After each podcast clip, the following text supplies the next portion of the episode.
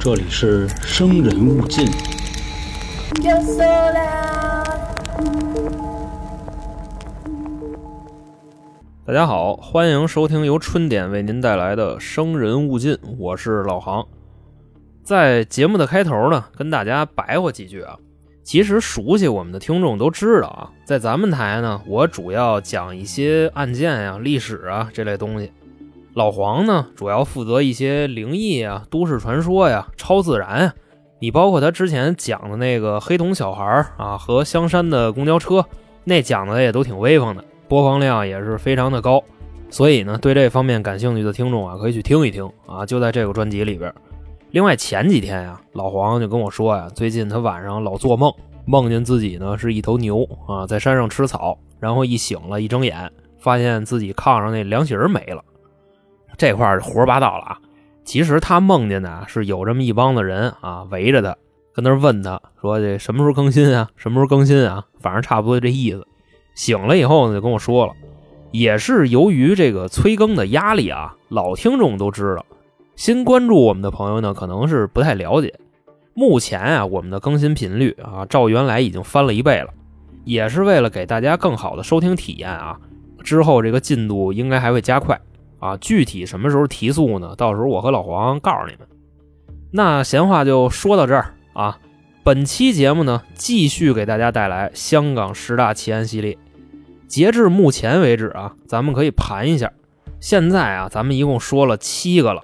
一二三四五六都已经说完了啊！第一名雨夜屠夫，第二名 Hello Kitty 藏尸，第三名的有两个八仙饭店灭门跟屯门色魔，第四呢空姐溶尸，第五纸盒藏尸，第六康怡花园彭夫。今天呢，给各位带来香港十大奇案中排名第七的三狼奇案。这名啊，其实有点意思啊！你比方说其他案子，什么雨夜屠夫啊、屯门色魔呀、空姐溶尸啊、什么彭夫啊。你基本上啊，一看标题你就知道他干嘛了。但是三郎这个案子啊，第一眼看不出来。所以啊，为了符合十大奇案的这个调性啊，他应该叫个什么“三郎兄弟绑架案”啊，差不多这意思。讲的呢，就是有三个小伙伴，大郎、二郎和三郎。当然这里边没有金莲啊，就他们仨，也是处在贫困县的这哥仨，觉着当班逼挣钱实在是太少了啊，还挨欺负。最后呢，说咱干一票大的吧，啊，咱玩一绑架吧，说的就是这么一个事儿，听着好像是挺普通的啊，但这个案子为什么会被列为香港十大奇案呢？它到底奇在哪儿呢？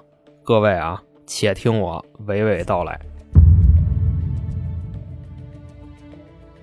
既然是三郎案，那这件案子的主人公呢，就是三个人：大郎、二郎和三郎啊，当然他们有名字啊。分别是李卫、马广灿、倪炳坚啊，这仨人。但我说了，估计你们也记不住。那时候呢，差不多是三四十年代的香港，他们这哥仨起小呢就在一块玩。有时候啊，比方说这仨人，其中一个呢出去跟别人玩去，回来挨揍了，那怎么办呀？找那俩兄弟呀，啊，仨人一块又把人家给揍了。等于说啊，他们三个人从小的感情就特别好。你往小了说啊，这叫有福同享，有难同当；你往大了说，这就叫同生共死。这就是在儿时啊，咱们都特别羡慕的那种友谊。他们仨呢，也都是穷人家的孩子啊，在一块玩。对内呢尊师重道啊，对外就牛逼山少。我相信各位小时候啊，肯定有这样的朋友啊，甚至说可能还会有跟人拜把子的冲动。你像我们小时候啊，二三年级也琢磨过这事儿。哎，这哥几个玩的不错啊！最后一分析说，要不咱也拜一个啊，仪式感呗。首先啊，拜把子你得插香啊，还得有酒。看电视剧里边呢，还得喝血啊。那时候酒好办啊，哪儿不能买啊？什么啤的、白的、红的啊，从家顺也行。后来说香，咱上哪儿弄去呀？啊，那时候大夏天的也没有卖的呀，就说呀，拿这个烟去代替啊，我就去小卖部就买烟去了。最后到那儿啊，人家跟我说啊，禁止向未成年人售烟。我就跟人解释，我说我不抽啊，我买烟是为了拜把子。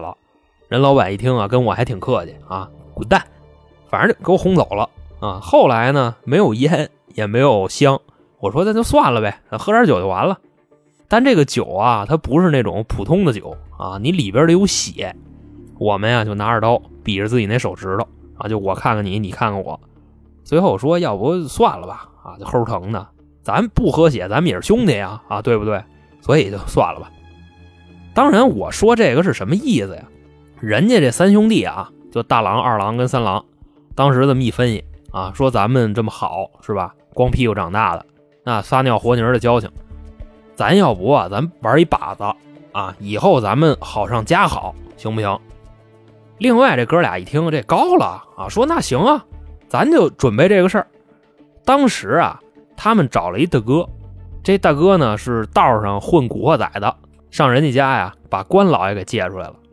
你混社会的家里肯定得供着关公啊，啊，做买卖的家里供着财神爷。当然，咱就说这意思啊，就把人家家这关公给端出来了，顺手还拿了一把香，一人三根拿好了啊，扑通，哥仨就跪了啊，就先相互问啊，你几月的？这说我九月的，另外一个说我十一月的啊，最小的那说我六月的，那成了。现在咱们哥仨啊，我岁数最大，就这个李卫啊，我最大，我就是大哥。小马呢，老二，阿炳就老三，所以咱们就结拜吧啊，哥仨跟那说词儿。关老爷在此见证，今我三兄弟义结金兰，不求同年同月同日生，但求同年同月同日死。啊，说完了，叭一头就磕地上了，跟那个古装剧演的差不多。啊！一抱拳，二弟啊，大哥，这边三弟大哥，啊，行了，那拜完了，咱们就回家写作业去吧，啊，就散了。老大那时候没走啊，那儿还一关公呢，啊，过去给拿起来，他得给人送回去呀。这跟人社会大哥借的嘛，啊，就给还回去了。这个就算是他们小时候的一个背景吧，啊，就这么一晃，过了十多年，也就差不多到了五十年代末，啊，这三兄弟呢也都长起来了。就都开始上班了。最初呢，大家以为啊，这个时代是公平的，只要你努力就会有回报。于是啊，大家就开始玩命的工作。而且咱看那地方啊，香港是吧？那娱乐活动可比咱们这边玩的洋气啊。那时候还英国殖民地呢。不过实话实说啊，贫富差距确实挺大的。这穷的呀是真穷，有钱的是真有钱。那咱们这三位主人公呢？肯定就是贫穷这块的呗，啊，要不他们也不至于后来绑架呀，是吧？那咱们可以简单的介绍一下他们仨啊。这个老大呢，在一家外贸公司当一个普通的职员啊，每天的日常工作呢就是贴邮票，而且他们公司那老板啊是一个特别抠的人，就各种压榨公司的员工，按咱们今天说那个话叫抠逼左手指头。他的人生格言是什么呢？啊，不占便宜就是赔，出门不捡就是丢。啊，就这么一人。另外，在这块打一广告啊，就是最近呢，我们也在尝试一个新的系列啊，叫抠门系列，在另外一张专辑，这张专辑呢叫三角铁。感兴趣的朋友啊，可以去听一听。反正咱说到这儿了呢，我就稍微的提一嘴啊，那咱们就接着说故事啊。就说这个老大啊，他这个工种，他不贴邮票吗？以至于他们这老板就抠到什么地步了啊？他贴邮票连胶水都不给的啊？那他怎么贴呀？就拿唾沫粘呗，一天反正能贴个小一千张啊，拿舌头跟那舔，然后往信封上贴。那下班以后啊，那嘴都磨得飞鞭子了。反正就那意思吧，本身就挣不了几个子儿，老板还这么窄啊，那日子就更是不像过的。咱再说这个二哥啊，二哥是干嘛的呢？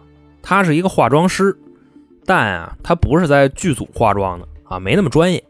他是在这个脱衣舞俱乐部给姐姐们化妆的。啊，拿着各式各样的东西啊，什么粉饼啊、眼线笔啊，给姐姐们画。啊，跟姐姐说啊，别动啊，马上就画好了。把这东西啊一放下啊，又跟姐姐说，哎，姐姐，你照着镜子啊，你觉得我画的好看吗？这姐姐呀，拿起镜子一看啊，好啊，好你奶奶个孙子啊，给二哥一嘴巴。反正啊，二哥这个工作差不多也就天天这样啊，挣的也不多，外加上呢，二哥已经结婚了。家里啊有五个孩子啊，生活可以说是特别的拮据。再说呢，就是这三哥啊，他是干嘛的呀？驾校教练啊，这听着总行了吧？实际上啊，并没有。他可不是像咱们今天意义上的这种教练啊，一上车就跟大爷似的，你得给人家送烟、送酒、送红包什么的，这个可没有。你想那个时候啊，五六十年代，那有车的都是什么人啊？有钱人呗。那会儿一套房子一万块钱，车可比房子贵多了。而且呀，还是那种破车，就什么破拉达、破伏尔加，就这破玩意儿。所以啊，来学车的人都特别的有身份啊，就跟那什么似的。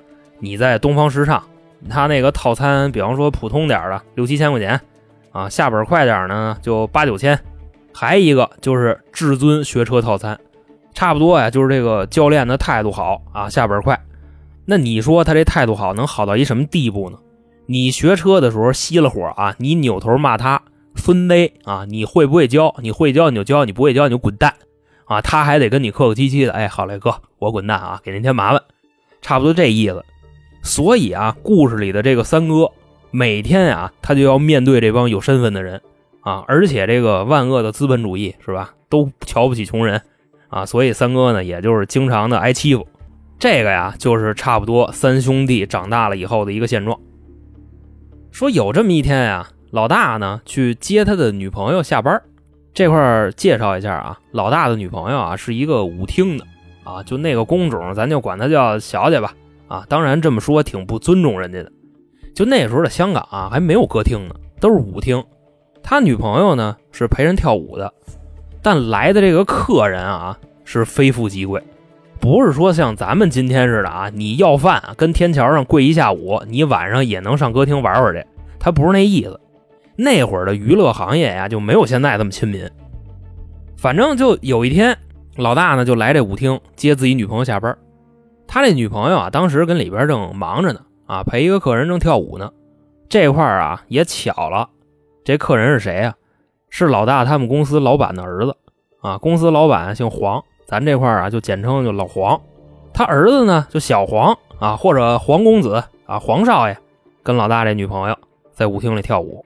啊，不是蹦迪啊，跟那儿晃脑袋，左三圈右三圈，脖子扭扭，屁股扭扭，他不是，人家跳的那个是交际舞啊，就俩人搂着走着这个曼妙的舞步，就这意思。这小黄啊，黄公子一边跳一边这手啊就摸上了，先摸手后摸肘，顺着袖子往里走，摸的正带劲呢。老大这女朋友啊就有点不乐意了，说黄先生，您别摸了。啊，我这陪你跳会儿舞得了，我又不卖，所以你放尊重点这黄公子一听这话，当时就不乐意了。本身就是一富家公子啊，让一舞女给卷了，那意思我掏不起钱呗。你说多少钱啊？今儿咱俩就把这事儿给办了。这姐们说呀，不是钱的事儿，我这个人是有原则的啊。说完了，一甩手走了，就剩下黄少爷一人在这啊，非常尴尬。后来啊，又过了一会儿啊，这舞厅啊就散场了，里边的人呢也都出来了。正好啊，外边下着雨，老大拿一伞在门口啊等自己女朋友。这会儿呢，黄少爷出来了。咱刚才说了啊，黄少爷是他们公司老板的儿子，咱就算他是老大的领导吧。啊，出来了，看见老大了啊，新鲜呀！哎，你跟这儿干嘛呢？怎么着，这月工钱给你发多了吧？啊，跑这儿潇洒来了。哎，就多损啊！就这话说的，那意思什么呀？你一臭打工的，你来这地儿，你配吗？当时老大呀，反正没敢说话。那意思，领导嘛，啊，而且五六十年代工作也不像现在这么好找，所以他不敢说别的。哎呦，黄公子啊，黄黄少爷，我这消费不起啊，我就等个人，就这么就给折过去了。这黄少爷就看了他一眼，啊，骂了他一句：“妈臭贱骨头，待着吧你。”说完啊就走了啊，开车去了。老大呢也没还嘴儿，就还跟那这么等着。后来又过了那么一会儿，自己这女朋友啊出来了啊，站舞厅门口，左瞧瞧右看看的，就看见老大打着个伞跟那等着他呢，高高兴兴的就跑过去了。哎呦，宝贝儿，想我没有啊？呵，想死你了啊！么么哒。拢共就几个小时没见啊，也不有什么可腻歪的。俩人啊在马路边上正说骚话呢。这时候啊，开过去一汽车，啊，下雨呢，这路上有积水，哗，溅这俩人一身，啊，就这两个小可爱一身泥点子，要骂还没骂呢，这车里下来一人，谁呀？就刚才那个黄公子，从车里出来，指着这女孩的鼻子就开始骂，啊，小骚蹄子，我说你怎么不跟我玩呢？啊，这是养一野汉子，哎，另外你知道这小子是谁吗？这就我手底下一碎催啊，跟我们公司端尿盆的。你说你跟谁不好？你跟他。说到这儿啊，这老大还没说话呢，这女孩急了，我就喜欢他，怎么了？啊，不跟他跟谁呀？跟您啊，黄公子，您可是远近闻名的臭性无能啊！谁不知道你啊？小时候骑自行车不扶把，撞树上给蛋黄子硌碎一个啊！我们这姐们都知道，你的钱最不好挣，为什么呀？你丫举不起来！我呸！当时黄公子急了，我去你妈了！我举不起来，你他妈见过吗你？连你带他捆一块儿全是臭下三滥。反正说着说着啊，就打起来了。马路中间，黄公子跟老大这女朋友俩人就撕不起来了。当时这老大呀站他们俩中间啊，也没敢说什么。那个是他领导，这是他女朋友啊，就赶紧劝架。哎，别别别别别，黄少爷黄少爷黄少，对不起对不起对不起，您呀赶紧回家啊，有什么事明天到公司您骂我行吧？反正折腾半天给拉开了啊，黄少爷就开着车回家了。马路上啊剩这俩人，老大跟自己女朋友啊就安慰他呗。就说你没事你骂他干嘛呀？啊，他是我领导。哎呀，这明天上班指不定他怎么折腾我呢。你可真是的。这女孩啊，这会儿就急了，不是你怎么那么窝囊啊？你让人骂的你跟臭狗屎似的，你滚一边子去！就把老大就推开了。啊，这老大赶紧就安慰啊，又凑过来点哎，行了行了，你别生气了啊，这事儿我处理。这会儿啊。谁知道这女孩就急了，给老大一大嘴巴，啪一下，你真没出息！我怎么就看上你了？就这嘴巴一打上啊，老大愣了一秒，刚才压着那点火呀，嘡就上来了，直接反手，叭给自己女朋友一大耳瓢了。这女孩啊就坐那儿捂着脸，疼啊，跟那哼唧啊！这老大一巴掌打出去。瞬间呀，就后悔了，俩人就跟那啊抱头痛哭。媳妇儿啊，我对不起你，我呀是真他妈没用，打疼了吧？来来来，糊噜糊噜脸，啊腻歪上了，啊安慰了一会儿，这都不哭了。老大呢就给自己女朋友就送家去了，一夜无书啊。到了第二天早上，老大去上班的时候，一进公司啊，就发现自己那工位已经给收拾出来了。正琢磨怎么回事呢，黄公子啊从办公室里出来了。那个李卫啊，啊这老大本名叫李卫啊，半天没说你名该都忘了。李卫啊，你被辞退了啊，以后你不用来上班了。老大就纳闷啊，不是黄少爷，为什么呀？我跟这儿干的好好的，为什么辞退我呀？啊，你为什么辞退你？你还不知道吗？由于你这个啊吃软饭啊，让舞厅小姐包养你。严重影响公司的声誉啊，所以经公司高层部门讨论决定将你开除啊！行了，拿着你这点破烂啊，滚蛋吧！说完自己就回屋了。老大跟这就傻了，但公司是人黄公子他们家的啊，我能说什么呀？那甭干了呗！当时啊也想过动手来着啊，但一看这一屋子员工都是给人家卖命的，心说一会儿再歇我一顿啊，得了，我呀走吧，那点东西啊我也不要了。什么纸啊本啊什么的，自己啊就从公司里就出来了，啊回家呗，那能上哪儿去呀？自己跟家就窝一天，等自己这俩兄弟下了班以后啊，找他们去，那意思喝点酒啊诉诉苦，就买了十几瓶啤酒往那桌上一放。那哥俩一进门就问呀，我怎么意思？干喝呀？啊也没个下酒菜啊？是啊，哪有钱买菜啊？啊凑凑合凑合吧。这三兄弟呀就跟那儿就喝上了。这时候啊。还没等老大说话呢，老二拿起一瓶啤酒，啊，冲着他们俩说：“今天呀，我借着点酒劲儿啊，我跟你们掏掏心窝子。”这俩人问呀：“怎么了？”啊，这老二就说：“我一大老爷们儿啊，我三十好几的人了，我要钱没钱啊，我工作也不顺，我媳妇儿啊天天说我，你们说我怎么就混成这样了？”啊！举起这半瓶酒来，吨吨吨吨吨吨吨吨，呃，旁边啊，这老大就劝他：“哎哎哎哎哎，兄弟兄弟兄弟，你慢点喝啊，慢点喝，这就这么几瓶啊，一会儿就没了。”反正说着说着，老二就哭了。啊，老三这会儿跟那劝他：“啊，行了，别哭了，这成年人的世界哪有容易二字啊？对不对？来来来来，干干一杯！你当就你不容易啊？我天天啊，我教人学车，你别看那一个一个人模狗样的啊，操心着呢。就今天啊，我教一娘们，我问她，我说姐，你会挂档吗？啊，她琢磨了一会儿，说我臭流氓，然后就把我给投诉了，扣我半天工钱。你说这逼人都是打哪儿来的？我说句挂档，他都能想歪了。啊，这会儿老二在那哭着，反过来又劝老三。啊，剩老大在旁边倍儿尴尬。啊，那得了，我也甭说话了。感情我们三兄弟就没有一个混得整的，实指望啊他们给我宽宽心啊，没想到混的一个比一个惨。本身啊这局我传的，我以为我是主角呢。啊，现在他们俩抱头痛哭了。啊，那得了，那一块儿比比惨吧。我昨天啊让我女朋友给我一大耳贴子。啊，今天上班我又让黄公子给我开除了。啊，买点啤酒还都让你们俩给喝了。啊，那咱们干杯吧。当时那俩人啊已经喝多了，一听老大这话，老三就问了：“怎么回事？开除你？为什么呀？”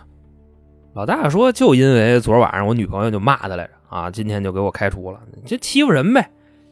那个欺负咱们哥们儿啊，那行吧，你甭管了。什么呀？我就甭管了。你要干嘛呀？”这老三这会儿啊，喝的连头都抬不起来了，低着头跟他说：“干嘛？”我得给他点颜色瞧瞧啊！他不开除你吗？你不没饭辙了吗？那干脆就跟他要点钱呗。老大一琢磨，兄弟，你冷静点啊！那不就他妈绑架吗？啊，对呀，绑架呀，就绑他了，怎么着吧？老二在旁边说：“对呀，绑架呀！这票要成了啊，敲他个一百万，这钱一到手，咱这好日子就来了，知道吗？”当时老大一听，对呀，与其天天忍气吞声的上班，肯定这来钱快啊。另外，我现在也没有班了，那我们哥们儿不如就搏一把啊，干！他妈的，要不说这个挣钱的买卖都在刑法里写着呢啊，成就成了，不成蹲几年大狱，反正咱们才三十多岁啊，这几年大狱还蹲得起。你说天天这么活着也没什么意思啊。哥仨就把这酒瓶子全抄起来了，梆一碰啊，全干了。今天这顿酒啊，就是我们人生的转折点。这会儿这酒也喝完了啊，就开始计划刚才聊的这个事儿啊，绑架的业务。几个人呢就跟那分析，每天呀黄公子的行动路线啊，选什么时间在什么地方动手啊，这也都讲理。你绑架你肯定得研究这个，研究的差不多了。这时候啊，他们就听见屋里这个隔间有声儿啊，这仨人都不说话了。走过去一看啊。这隔间里有一人啊，当时拉出来就是一顿暴菜啊！打的时候啊还不知道是谁，后来打完了啊看出来了。那么说这个人是谁呢？比他们哥几个啊小几岁啊，叫小明，跟他们还认识，因为那个老三不是驾校教练嘛啊，平时上下班自己能开个车，另外那车也不是他的，公家给他配的。这人啊就是看上老三这车了，想过来就偷点零件拿走给卖了去。刚到这儿的时候啊，就听见他们仨跟那聊天啊，我躲伞躲伞，我今天我怎么怎么着啊？那意思我听会儿吧。但是啊，在外边他听不太清楚啊，就顺窗户翻屋里去了。听着听着啊，就听到绑架了。后来这仨人一分析，就这怎么弄啊？这事儿要干还没干呢啊，满盘的计划就已经泄露了，这不行啊！当时老三说，要不给他宰了吧？这人留着也麻烦啊。另外再补一句啊。这小子为什么爱偷东西？他是一个烂赌鬼，除了身上这身衣服是自己的，这个世界上啊就没有任何属于他的东西。所以老三那意思就想给他宰了。这小明就说啊，别别别别别别啊，孙哥孙哥，我这人啊，我别的手艺我没有，你要说干坏事啊，我绝对是一好手。要不这么着，哥哥们带我一个，咱们一块发财，你看行不行？到时候啊。挣多少钱，怎么分，你们说了算啊！我不贪。这老大一分析，哎，这也行啊。那黄公子认识咱们仨啊，就不认识他，所以你像这个跟踪什么的这个活啊，他能来啊，那就别弄死了，那留下吧。就这么着，这小明啊就加入他们了。等于说呢，现在这个团队啊，一共是四个人，那大家就分工呗。老大和老二啊，他们负责制作这个木箱子。到时候装人用，给黄公子定制的特殊的小木箱。老三呢，他负责找车去啊，他自己那车不行啊，因为那时候啊五六十年代，这个汽车呢空间普遍都比较小，后备箱啊你想杵进去一个人反而是比较费劲啊，所以呢最次你得弄一面包回来，然后就是这小明，他呢就每天负责跟踪这个黄公子啊，把他的日常活动规律给摸清楚。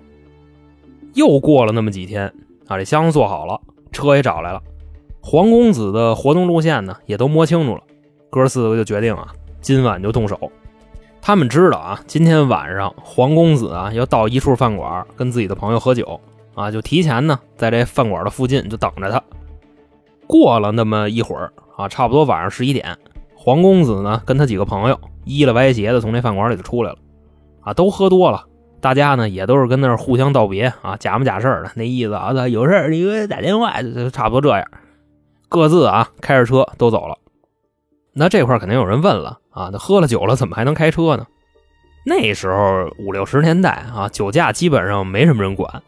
咱们这边酒驾立法啊，那会儿都零九年了，所以那个年代是随便啊。黄公子呢就跟他的朋友们上了各自的车啊走了。当然，朋友们走了啊，黄公子可没走。他怎么说呢？刚往车上一坐啊，要吐，自己啊开车门下来，跟这旁边就开始抠嗓子眼儿，哇，就吐一地。另外一边呢，这哥四个贼着他呢，一看，嚯啊，吐了，这好机会啊，直接就冲过去了。啊，老大直接照他身上先来一飞踹，给黄公子踹一大跟头啊，那地上还吐一堆呢，直接这一脑袋就扎那上了。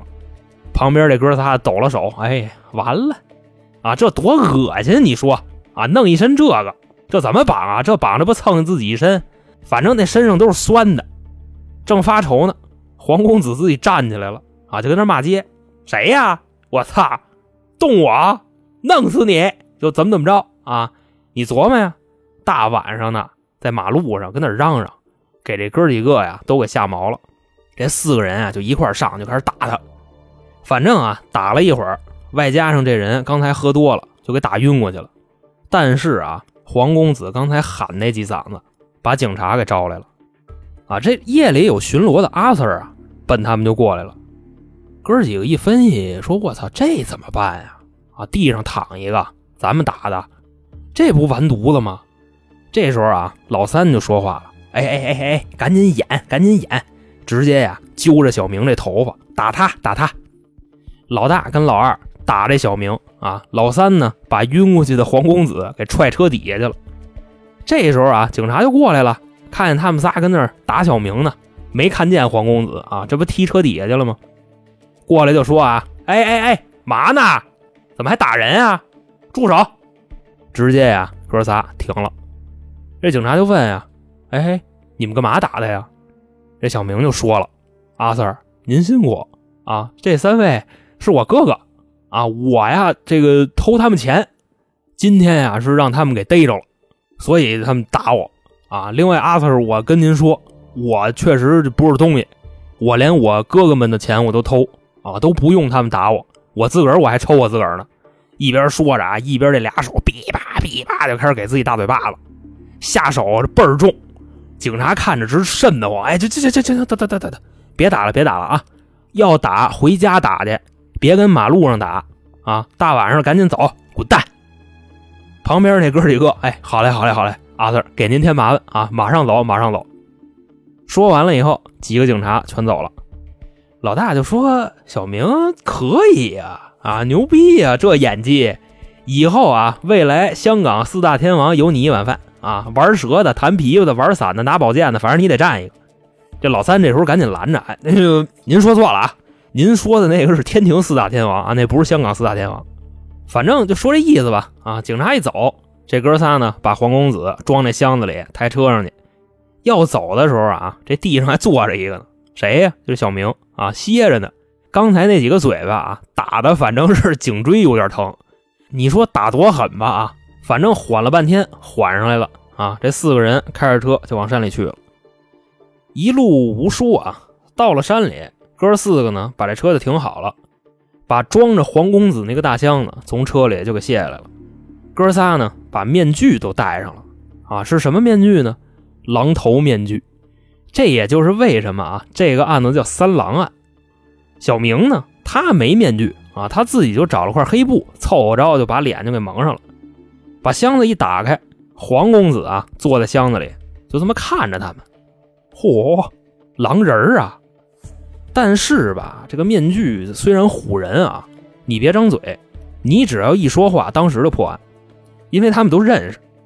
而且这里还有一个细节啊，被黄公子给看出来了。他发现这三头狼啊，其中有一个不敢看的，啊，这是谁呀？老大。虽说他这会儿是绑匪啊，但是这个人都这样。你说谁怕谁？你之前怕他，现在就算是你给他打了，或者你给他绑了，你该怕他，你还是怕他。这也就是心理作用。反正老大也有点就慌了啊，这气势一下就没了。后来就说呀：“那个黄公子，您醒了啊？什么时候醒的呀？”旁边这老二、老三一抖了手啊，还他妈挺客气。那说我早就醒了啊，早就醒了。那你怎么不出声啊？嗨，我这不就是想看看谁这么有种啊，敢绑架我？感情是你们三个王八蛋。这时候看见小明了，嚯啊！你们这三块料还添人了。他为什么这么说呀？啊，黄公子认识他们仨，不认识小明，就看着小明说：“哎，你。”你也是倒霉催的，你跟谁一块玩不好啊？你非跟他们这几个臭的粪一块玩，他们给你多少钱呀？我给你来 double，咱俩把他们仨办了。反正啊，当时这黄公子呢也没怂，就一直呛着说话，那意思啊，我不怕你们啊，来呀，打我呀！最后啊，老三听不下去了，拿了一把铲子走过来了，照着黄公子那脑袋上啊抡圆了，梆就是一铲子，挨打的这个啊。原地转俩圈，栽地上了。一会儿起来还问呢：“哎，你刚才打的是我吗？”这一铲子呀，太狠了啊，给打懵了。反正这几个人呢，就在这耗着啊，也弄不服他，就听着他骂街。最后这哥仨呀，全把铁锹抄起来了，兵王五四就一顿拍啊！咱今儿就今儿了啊，新仇旧恨咱一块算。最后啊，给这黄少爷打的都不行了，跟那求饶：“哎哎哎哎，几位几位几位，别打了，别打了，别打，先别打了，别。”再打我就打死了啊！容我缓缓啊，缓过来我他妈弄死你们！妈的还牛逼呢！再瞧这哥几个啊，真急了，拿着铁锹就使劲儿拍。刚才拍的他没有那么狠，差不多也就是啪啪啪啪就这么拍的。这回啊是真下死手啊，拿着那铁锹就我操我操我操，这么拍的啊，差不多两三分钟没动静了。老二就赶紧拦着。行了行了，别拍了，打死了一会儿，给老大和老三就推一边去了啊！晃晃这黄公子，哎哎，醒醒醒醒！这人不动了，拿手一搭鼻子，我操，死了！这哥几个就赶紧凑过来，不能吧？我没怎么使劲，去去去去去，就你下手最黑，他怎么就死了呢？旁边的小明也过来了，哎呦！这怎么弄啊？你说，钱还没拿着呢，出人命了，真他妈倒霉！这老二在旁边指着：“你闭嘴，闭嘴！”反正这哥四个啊，就围着这尸体，差不多过了得有那么个三分多钟。这老大呢，就抬头看看他们几个啊，擦擦脑袋上这汗。反正事已至此啊，咱们还得把这个事儿进行下去。他们就说：“怎么进行啊？这人都死了。”嗨。那有枣没枣打两竿子呗，啊！你看他那耳朵上有一猴子，什么叫猴子？给各位介绍一下啊，就是那种小肉揪，管这东西叫猴子。说呀，咱把他这耳朵削下来，给他老爹寄过去啊，看能不能要出钱来。给钱最好啊，不给就拉倒。说完了啊，拿把小刀给这耳朵 就给拉下来了。这几个人呢，就跟那刨坑。这会儿啊，下雨了。还不是那种小的溜的下啊，你就感觉哗一下子全下来了啊！这哥几个着急忙慌的把黄公子那尸体拽木箱子里，拿土盖上就走了。第二天呢，几个人啊拿着昨晚上那战利品，就那只耳朵啊也没有血了，稍微冲冲，包在一个保鲜膜里了，然后装信封里，给黄公子他爸啊，也就是黄老爷给寄过去了。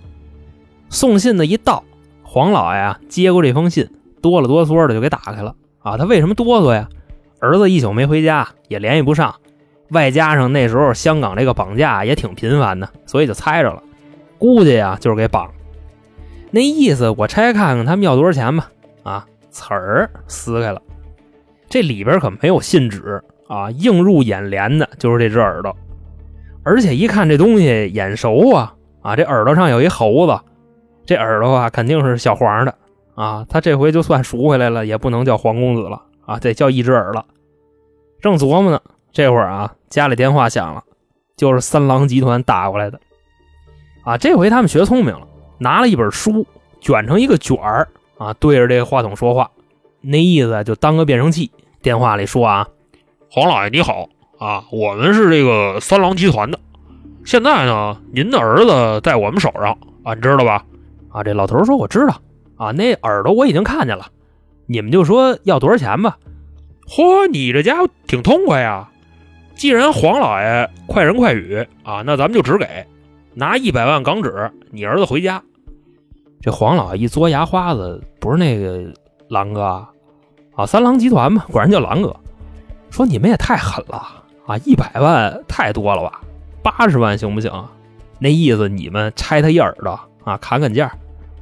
那边啊就说你别那么些废话啊，你再废话，那只耳朵明天游你们家去。这时候啊，老大冲老三和小明使了一眼色啊，这哥俩一点头，明白了。小明啊，直接把桌上那盏子拿起来了。团一团塞自己嘴里了，这时候呢，老三就开始打他啊。黄老爷在那边就听见了，嗯嗯嗯，还有那乒乓打人的声啊，反正就这动静。黄老爷这儿啊，哎，好好好，给给给给给。两边一商量啊，一百万现金，约了一个穷乡僻壤的地方啊进行交割。另外取钱这块也是特别的顺利啊，而且港币的面值最大是一千。基本上一百万港币的体积啊，差不多也就相当于三四条烟那么多啊，所以取钱的时候也没有那么麻烦。黄老爷那边呢，结果大家肯定是都想到了啊，儿子没回去，还损失了一百万，所以就报警了呗。他那边啊，咱先不说，单说这三郎兄弟还有小明啊，四个人把钱分成了三大份和一小份。三兄弟呢，一人三十万，小明十万。那么这些钱它是一个什么概念呢？在六十年代的香港啊。一万块钱能买一间小房子，差不多十万块钱啊，能买七八套房子，而且还能留点自己零花，下半辈子你就包租公了啊，差不多这意思。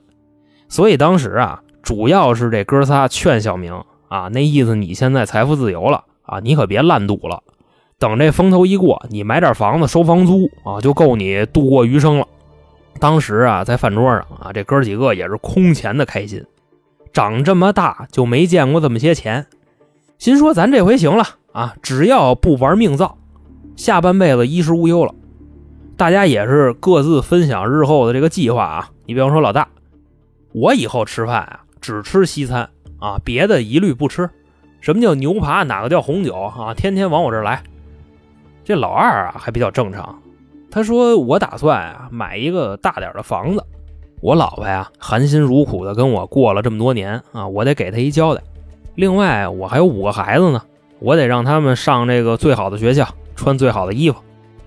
老三呀，就相对比较简单了啊，那意思我之前泡妞啊，基本上都是靠骗啊，现在行了，真有钱了，这回我也不买车，我也不买房啊，我就嫖，我一天换一个，这钱够嫖的我死。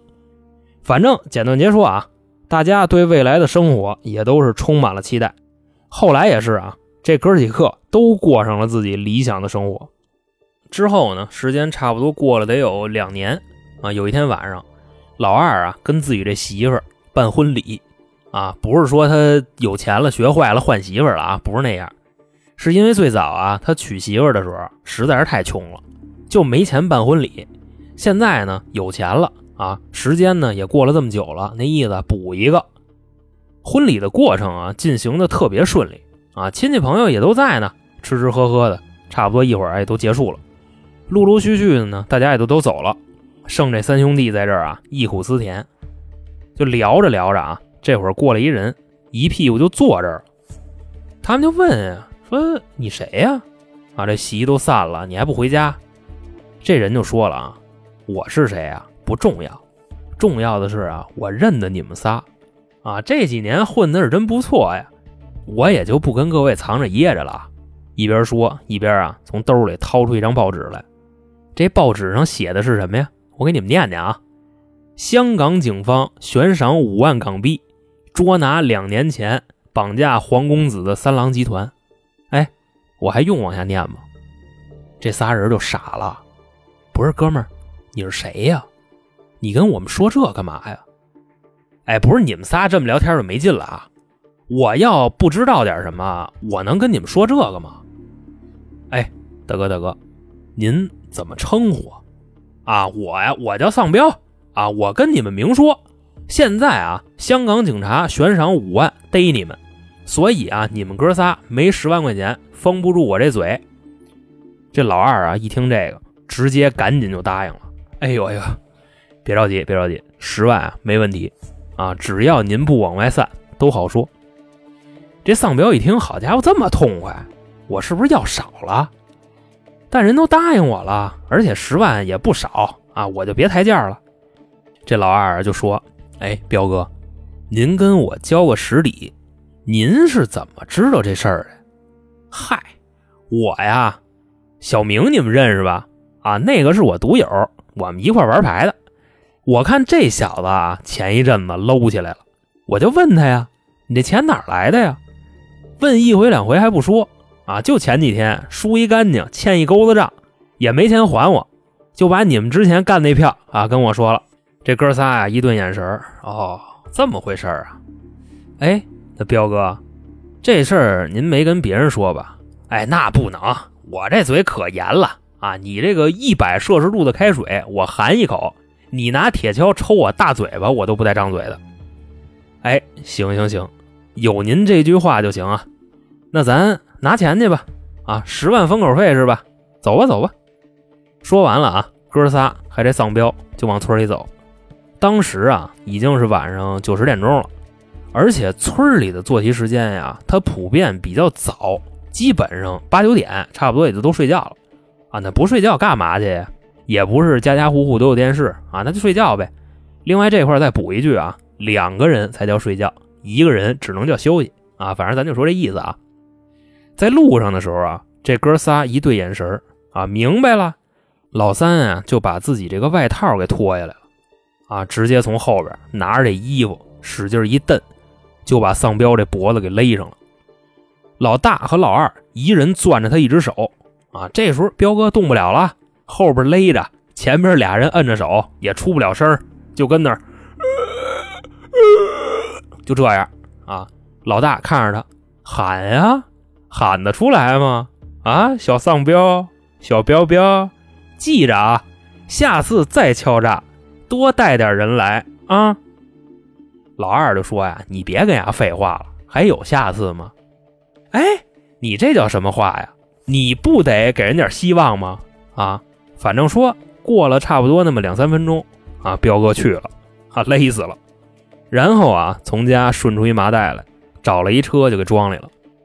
哥仨呢，就在这车里分析，小明这人呀，就是一祸害啊，烂赌鬼。这事儿啊，坏就坏他身上了。那咱找他去吧，把这好消息告诉他啊，就说你那债主子我们给你平了啊。那走吧，哥仨开着车奔小明家了。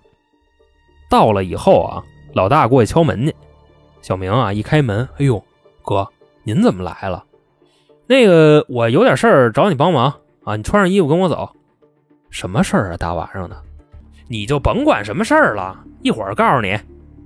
这小明啊，心里打着鼓，但是没办法，人来了啊，穿衣服跟老大出来了，走到这个车跟前上来了，自己啊也是一百个不乐意。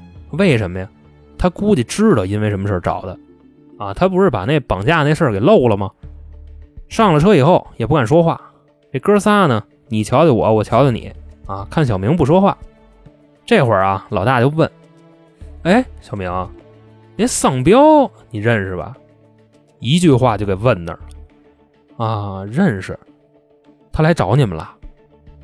我跟他说了，我不让他来，我不让他来啊！他不听我的。我说我这仨哥哥呀，可厉害了啊！他说弄死你就弄死你，他非不信。啊？不会吧，哥哥们，你们不会真给他弄死了吧？这仨人啊就笑了，呵 呵你猜呀？这小明都快哭了，跟车上不是啊，我还我这说不出话来了。当时啊，他们在车里那个位置，老三呢主驾驶，老二啊副驾驶，老大呢坐后座中间，小明啊坐后座的右边。这个时候啊，小明就看见老大的左边有一麻袋，就问说：“哥，这麻袋里是什么呀？”啊，你说这个呀，这是你们村里的土特产啊，今儿丧彪给我送来的。哦，那这里是什么呀？说了，你们村的土特产。那我们村的土特产是不是姓丧啊？哎，聪明啊，一点就透啊！走吧，说了声走吧，老三直接把车往山里开。到了地儿以后啊，四个人都下车了。啊，小明这时候站都站不住了啊，吓得呀！主要是啊，他不知道这哥几个要干嘛。这哥仨呢，给了他一把铁锹，哎，来来来。挖坑，把你们村的土特产给埋了。他也不敢说话啊，拿着铲子跟那挖。那意思我明白，你们不就是要拉我垫背吗？这时候啊，老三跟那看着他，老大和老二呢就往旁边走。那他们干嘛去呀？这块补一句啊，他们现在所在的位置就是当年埋黄公子的地方啊。那意思，瞧瞧黄公子那坟头现在怎么样了啊？俩人一前一后的往那儿走。到了那儿以后啊，拿眼一看，傻了。怎么意思呢？当年埋他的时候啊，都记着吧？一个坑，坑里一木箱子。现在呢，坑还在，箱子也在，人没了啊！因为到那儿的时候就看见那儿一大窟窿，俩人就跟那儿分析，说埋他那天啊下雨了，说怎么着一着急埋浅了？不对呀，埋他的时候他不死了吗？另外这窟窿眼也不像狗刨的，诈尸了！我操！这俩人就都跑回去了，回去找老三去呀。过去仨人啊，悄悄的分析这事儿。我操，真跑了，跑哪儿去了？不知道。按理说，要是跑回去了，咱不早就逮起来了吗？这怎么回事啊？反正全都傻眼了。另外旁边呢，小明啊，看着他们仨跟那儿嘀咕什么，自己心想：他们是不是要弄死我呀？那我也别挖了，我呀跑吧。把这铁锹一扔，嗖一下就跑了。这时候缓过来了啊，那腿儿也是自个儿的了，跑呗。当三兄弟发现的时候啊，早就跑远了。你说要追，你往哪儿追呀？反正这三个人就在山里就这么找啊，找了将近一个钟头也没找着。啊，这回算完了，这小子肯定把咱卖了，还他妈挺聪明啊，知道咱要弄死他。那得了，咱先换一地儿，把这丧彪埋了吧。几个人就挖一坑啊，把这丧彪扔里了，埋完了，他开着车往家走啊。这时候就不是回家了，是收拾东西，带上家人准备跑路了。后来三兄弟到家的时候啊，警察来的也是非常的快。老大跟老三回家的时候，直接撞上警察了啊，直接就被摁了。老二到家的时候呢，刚收拾完东西要走的时候，警察来了，把他媳妇跟他那几个孩子都给抓了啊，没找着这老二。那怎么说呢？他们家邻居养鸽子啊，老二钻那鸽子窝里去了，跟那里待了一上午，啊，蹭一身鸟屎。出来的时候啊，收拾东西下楼也碰上警察了，就这么着轰动了当时香港富豪圈和儿童圈的三狼集团全部落网。为什么是富豪圈跟儿童圈呢？首先啊，绑架要一百万，这个金额啊，虽不是前无古人后无来者，但也相当的高了。那震惊儿童圈是什么意思呢？其实就是有好多香港市民啊，老拿他们吓唬自己孩子啊。那意思，你要是不听话，晚上这三头野狼就给你抓走，而且他们不是人啊，是狼人反正就这么传。后来在这个审讯的过程中啊，本案唯一的疑点或者说是分歧吧，就是黄公子到底是不是他们仨杀的啊？他们说是给埋上了，然后人跑了。但找到黄公子的尸体啊，判定的死因是跌落致死，这一块就无从考证了啊，因为埋上自己跑了，这个是他们四个人的口供。也有另外一种可能性啊，就是他们四个人看这个黄公子不服，从山上给推下去摔死了，这也有可能。但是法官呢，还是依然坚信黄公子啊就是他们四个人杀的，所以最后的宣判结果啊，老大李卫、老二马广灿、老三倪秉坚判处绞刑。什么叫绞刑啊？就是上吊勒死，算是当年香港的极刑了。再说这个犯人邓世明啊，就这个小明，烂赌鬼，揭发有功啊，判十五年有期徒刑。我看这个很多资料啊，就说这个案子之所以被列到香港十大奇案中啊，它有一个特别重要的因素，就说呀，这个是在香港最后一桩执行死刑的案例。其实这个说法呢，我觉着差不多啊，但是这个案子是最后几例被执行死刑的啊，不是最后一例。因为他们执行了死刑以后啊，也有其他的罪犯被执行死刑，但这种说法呢，确实是可以借鉴。最后呢，行刑的前一天啊，他们仨呢算是在三间牢房互相挨着。这狱警啊走过来就跟他们说，晚上七点之前，你们的家人呢可以见你们最后一面啊，但晚上七点以后就过时不候了啊，所以你们就等着吧。另外呢，明天凌晨六点，你们啊将被执行绞刑。那现在问一下啊，你们还有什么要求要提吗？这三兄弟就互相看看，谁也没说话。这狱警说：“既然没什么要说的，那我就走了啊。”其实说到这儿啊，我想问各位一个问题：就如果说啊，明天是世界末日，那你最想干的一件事是什么？反正要是有人这么问我，我是不知道要说什么啊，因为他们仨岁数也不大，也就三十出头。或者说跟咱们好多听众也差不多大啊，算是正当年吧，肯定还有好多事儿想干还没干过呢。但这块我不是替他们说话啊，犯了错就得认，这没什么可说的。我只是觉着啊，他们三个人跟其他的案犯不太一样啊，也算不上什么穷凶极恶的人。后来又过了差不多半天吧，第一个来的呢是老三的母亲啊，见着以后啊，两个人先是哭了一会儿，然后这个母亲啊就说了几句话。特别威风，就说阿坚呀，老三叫倪炳坚啊，说妈妈今年呢六十多岁，也不知道该跟你说点什么，你就放心的去吧。妈妈现在啊身体还行，也还能赚钱，不至于没钱花。如果你到了阎王殿，阎王爷要是罚你的话，你就跟他们说，是妈妈教子无方啊，不干你的事儿。说完了啊，这位母亲起身就走，走到门口，回头看了一眼，咬着牙直接就走出了大门。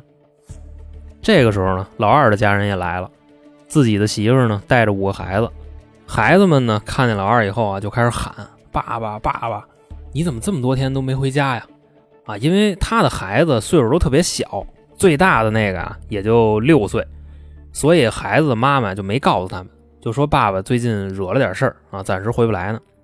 今天这么一见啊，孩子搁那喊爸爸，老二也哭了，但他不是那种放声痛哭啊，他就是有点眼泪跟眼睛里转。后来呢，就问这几个孩子说：“你们有没有听话呀？啊，有没有惹妈妈生气呀？”其中一个女儿就说：“呀，说妈妈天天哭啊，吵得我都睡不着觉。爸爸，你赶紧回来吧。”老二这时候啊，就看着自己媳妇儿。老婆，我对不起你啊！咱俩结婚十多年了，你跟我呢也穷了十多年。唉，也好，可能我走了以后，你的未来有好日子呢。说到这儿啊，自己这媳妇哇就哭了。你说的这也叫人话？我嫁给你这么多年，你不知道我吗？我呀，之后守寡就完了啊！万一我再找……对孩子不好怎么办？反正俩人就哭呗啊，但也没哭多长时间，因为孩子们都在呢，差不多就得了。主要啊是没跟他们说实话。最后呢，再说老大啊，没人来看他，他为什么这么惨呢？其实啊，他女朋友已经怀孕好久了，得知老大要执行死刑啊，准备去见他最后一面的时候，从家出来啊，摔一大跟头，然后呢就昏迷了，抬医院去了。